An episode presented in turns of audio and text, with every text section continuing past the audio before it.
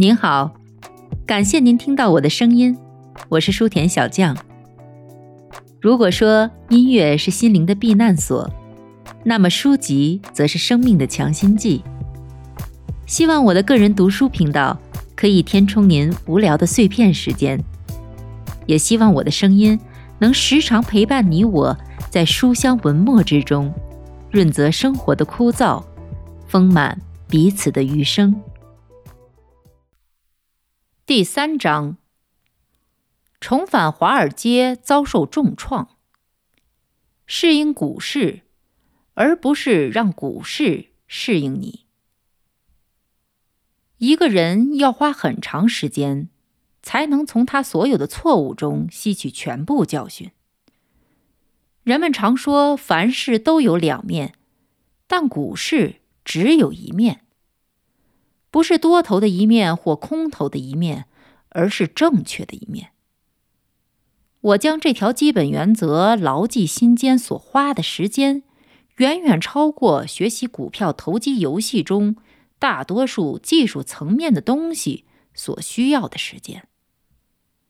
我听说过有人自娱自乐，在股市中用想象的钱进行虚拟交易，证明自己是多么正确。有时，这些虚假的赌客会赌上几百万。按照这种方法，很容易成为一名大赌客。就像一个老故事，讲述一个人第二天要与人决斗，他的助手问：“你是一个神枪手吗？”“是。”决斗者看起来非常谦逊，他说。我能够在二十步之外射中玻璃酒瓶的杯角，那真是太好了。这个助手毫无表情地说：“如果玻璃酒杯正用一把上了膛的手枪瞄准你的心脏，你还能击中它的杯角吗？”对我而言，我必须用自己的钱支持自己的观点。我的亏损已经教会我。在无法确定自己必须撤退前，我根本不应该前进。但如果我不前进，我就不会有任何行动。讲这一点，我意思并不是说，当一个人犯错的时候，他不应该去止损。他应该这样做，但那不能让他变得优柔寡断。我一辈子都在犯错。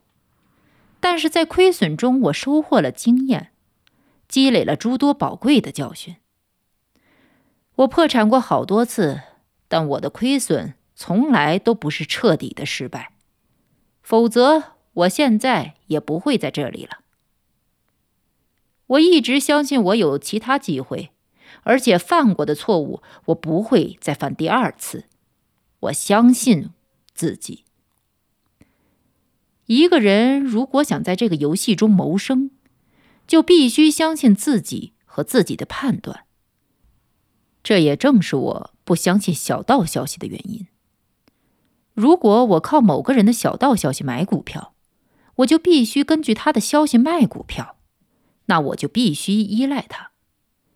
假说卖出时机来到时，这个人刚好外出休假，那该如何是好？不，先生。没有人会靠着别人的话挣到大钱。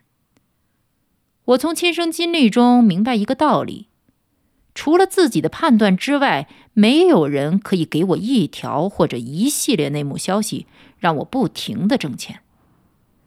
我花了五年时间才学会如何聪明的玩游戏，让我在自己判断正确的时候挣到大钱。我的经历没有你想象的那样丰富多彩。我的意思是，现在看来，我学习如何投机的过程似乎并没有什么特别精彩之处。我好几次陷入破产，这种日子可不好过。但我赔钱的方式和华尔街任何人赔钱的方式完全不一样。投机是一个艰苦和不断试错的工作。投机者必须随时随刻投入工作之中，否则他就没有工作可做。我的任务非常简单，从另外一个角度看待投机交易。其实早期在富勒顿公司失败之后，我就应该明白这个道理。但我不知道，除了在对赌行可以学到东西之外，这个游戏还有很多要学的地方。我以为我在对赌行击败了这个游戏，而事实上，我只不过是击败了对赌行而已。同时，在对赌行的交易中锻炼出来的解读盘面的能力，以及对记忆力的训练，都是极其有价值的。这两样东西，我掌握起来都易如反掌。我早期的成功交易就归功于他们，而不是我的大脑或知识，因为我的思维没有经过训练，处于相当无知的程度。游戏本身教会了我如何玩这个游戏，但在教会我的同时，却没有任何慈悲之心。我记得来到纽约的第一天，我告诉过你们，对赌行是如何拒绝做我的生意，迫使我去寻找一家正规的股票经纪公司。我当时认识一个男孩，他当时在哈丁兄弟公司工作。这是一家纽约证券交易所的会员。我上午抵达这个城市，当天下午一点前就在这家公司开了户，准备开始做交易。我没有向你们解释过我是如何完全按照在对赌行的做法在那里交易的。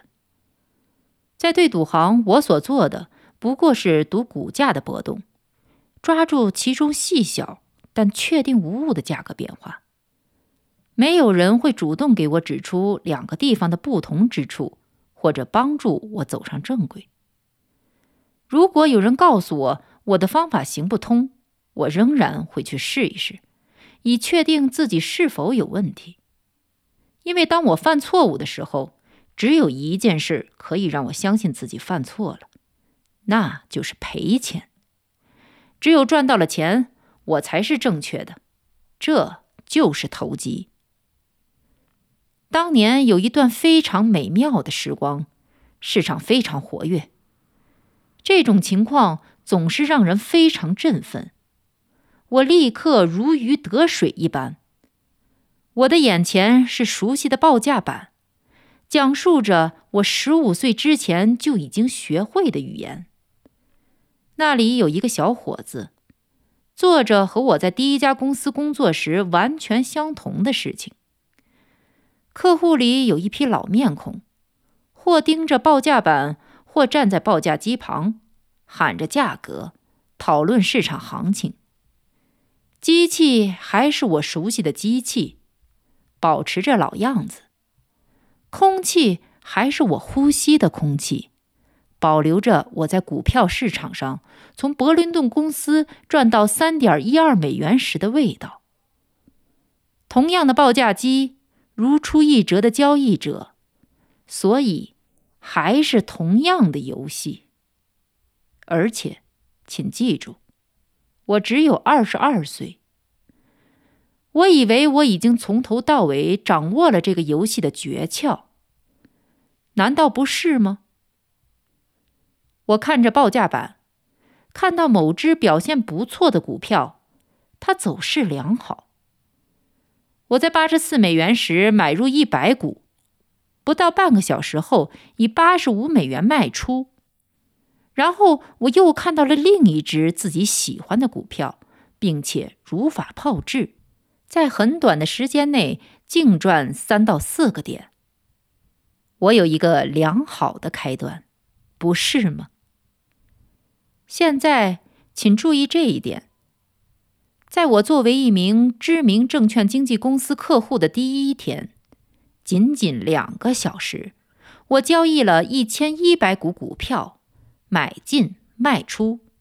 当天操作的净收益是刚好亏损了一千一百美元，也就是说，我第一次试水就亏掉了一半本钱。并且请记住，有些交易我是赚钱的，但当天。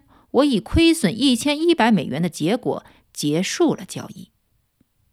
我并不为此担心，因为我认为自己没有做错什么，而且我的操作是完全正确的。如果是在以前的大都会对赌行进行交易，我一定会盈利。我消失的无影无踪的一千一百美元告诉我，报价机不应该是那样的表现。不过，只要操作报价机的人员没有问题，我就没有必要去担心。在二十二岁时，无知者无畏，这不算是缺点。几天之后，我告诉自己，在这里，我不能再这样交易了。报价机没有像以前一样帮助我。然而，我放任自流，没有刨根问底。而且继续进行交易，运气时好时坏，直到我赔光了所有钱。我找到老富勒顿，向他借了五百美元，就像我前面告诉你的那样。我带着从多兰的对赌行挣到的钱，从圣路易斯回到了纽约。在对赌行的游戏中，我一直是赢家。回来之后一段时间，我谨慎操作，表现还算不错。一旦手头宽裕了，我的生活也开始好过起来。我广交朋友，享受生活。记住，我还不满二十三岁。一个人独自在纽约闯荡，口袋里装着轻松赚来的钱，心里相信我已经开始搞懂这台新报价机了。我开始考虑自己的交易指令在证券公司交易大厅的实际执行情况，操作更加谨慎。然而，我依然对报价单深信不疑，也就是说，我依然在忽视基本的交易原则。只要我这么操作下去，我就不可能发现自己的游戏中究竟哪里出现了问题。我们步入一九零一年的大繁荣时期，我挣了一大笔钱。对于一个孩子来说，这确实是一笔不小的数目。你还记得那些日子吗？美国呈现出一片前所未有的繁荣景象。我们不仅进入了一个产业整合和资本联合的时代，繁荣景象完全超出了当时人们的想象。而且公众开始疯狂的涌入股市。我听说，在以前的美好年代，华尔街常常出现一天交易二十五万股的盛况，这相当于每天两千五百万美元的股票进行了换手。然而，在一九零一年，我们一天交易三百万股，每个人都在挣钱。玩钢铁的一帮人也来到了这个城市。这帮百万富翁根本不在乎钱，唯一能让他们满足的就是股市。我们看到有史以来华尔街最大的一帮豪赌客，以开口闭口就是“赌你一百万”而出名的约翰 ·W· 盖茨，以及他的朋友，比如约翰 ·A· 德雷克、罗亚尔·史密斯等，还有瑞德·利兹摩尔一帮人。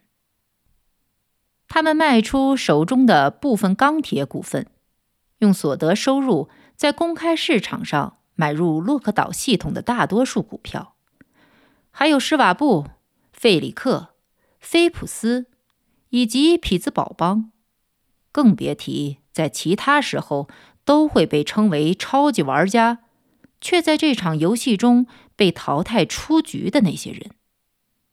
你可以在市场上。买卖任何股票。投机家基恩为美国钢铁炒出了市场，一个经纪人可以在几分钟之内卖出十万股，多么美妙的时代！一些人获得了令人吃惊的收益，而且所有股票买卖不用交税，也看不到最后的审判日。当然，不久之后。我听到了许多灾难即将发生的预言。老手们说，除了他们之外，所有人都疯了。但是，除了他们之外，所有人都在挣钱。当然，我深知涨势终有极限，疯狂扫货自有终点。我对后市开始悲观，但我每次卖出都会赔钱。要不是我手脚快，我会亏得更多。我似乎看到了大崩盘，但我依然小心翼翼的操作，买进时赚钱，放空时赔钱。所以，我在这次大繁荣中获利并不多，并不像你想象的那样，大手笔操作就会挣到大钱。有一只股票我没有做空。那就是北部太平洋，我的读盘能力有了用武之地。我认为大多数股票已经被买盘推到了滞涨的程度，但是小太平洋却表现出好像要继续上涨的态势。现在我们知道，这只股票无论是普通股还是优先股，都被库恩勒布哈利曼集团在稳步吃紧。我做多了一千股北部太平洋的普通股，而且不顾公司所有人的反对，坚持长线持有。当股价涨到一百一十块钱时，我已经挣了三十个点的利润，于是卖出变现。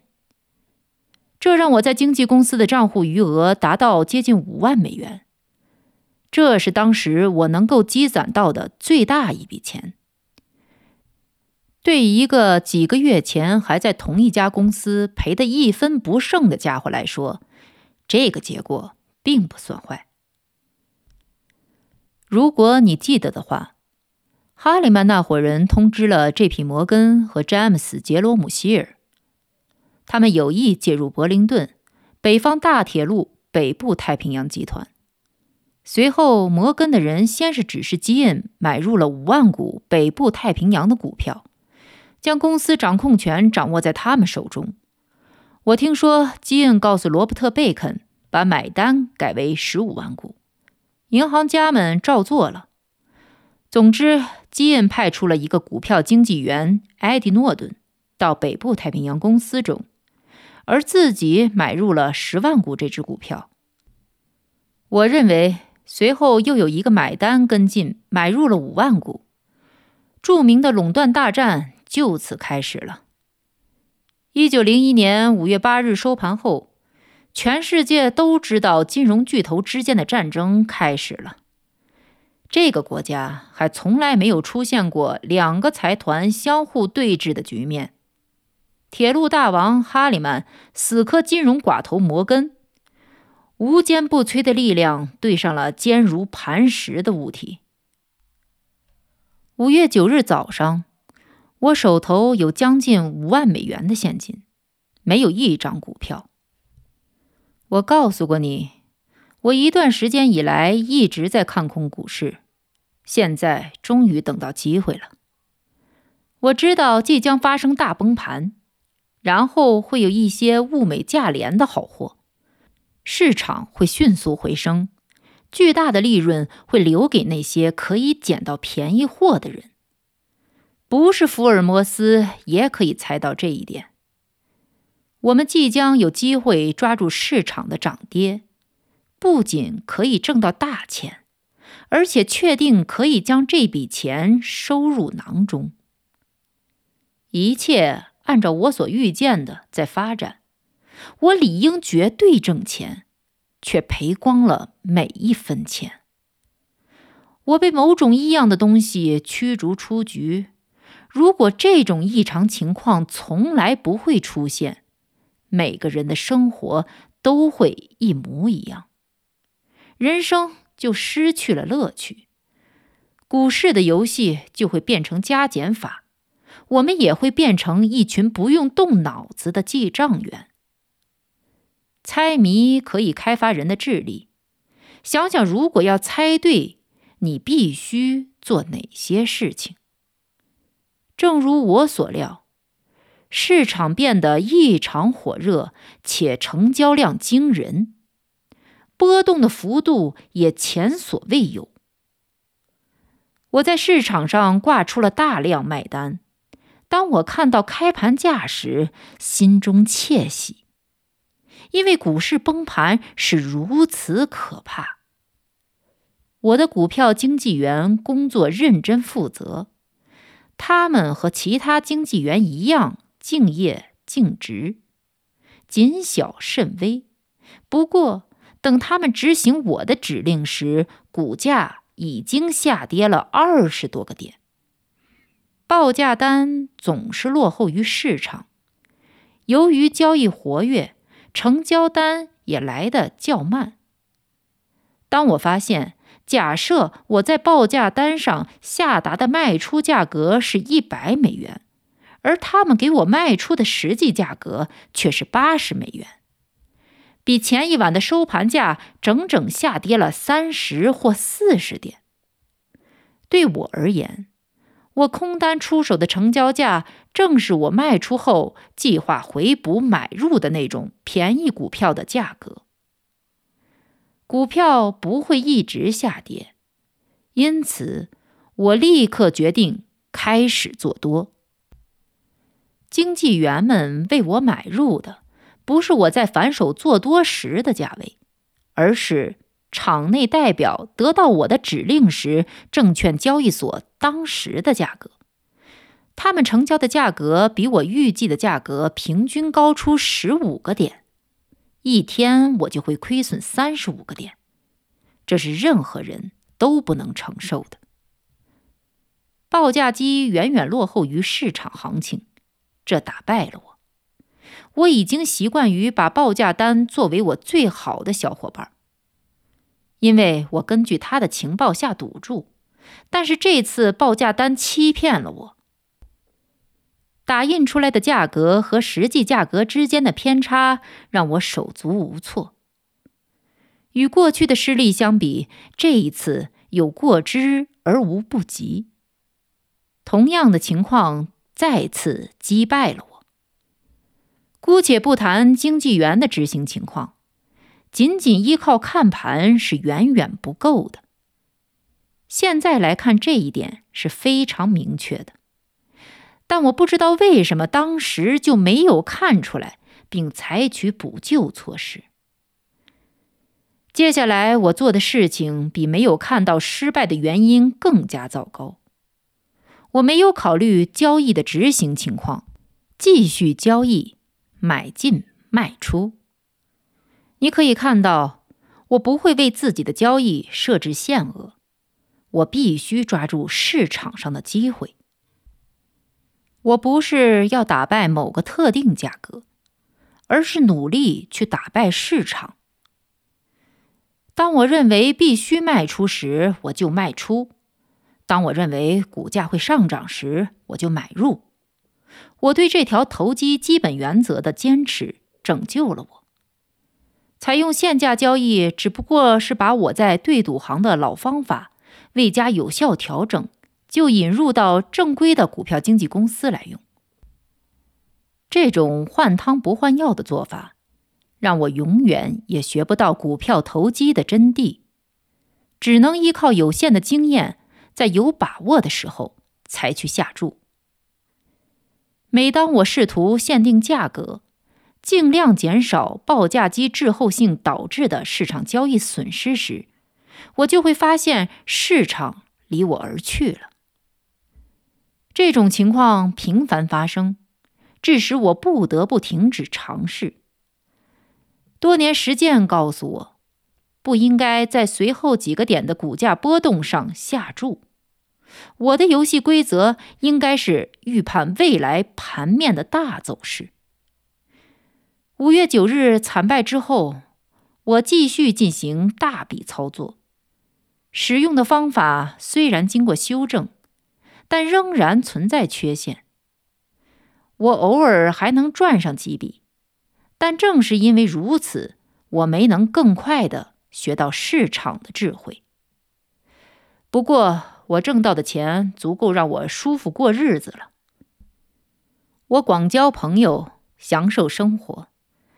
那个夏天，我像数百名成功的华尔街人士一样，住在新泽西海岸避暑消夏。我并非固执己见而一味坚持这种操作手法，我只是无法找出自己的问题所在，当然也就完全没有希望解决问题。我不厌其烦地谈这一点，是为了告诉你，在我真正能挣到钱之前，我经历了什么样的历程。我的老式猎枪和 BB 子弹无法像连发步枪那样火力强大。从而在这个大游戏中胜出。那年初秋，我不但再次一贫如洗，而且对于这个我无法再次击败的游戏感到深恶至极。因此，我决定离开纽约，到其他地方去尝试一些别的事情。我的交易生涯开始于十四岁。当时我还是一个十五岁的孩子时，就已经挣到了人生第一笔一千美元。二十一岁时挣到了第一笔一万美元。我不止一次挣到，然后又亏掉一万美元。在纽约，我挣到了成千上万美元，却又全部赔掉了。我最多赚到五万美元，但两天后又赔得一干二净。我没有其他生意，也不会玩其他游戏。几年之后，我又回到了自己开始的地方。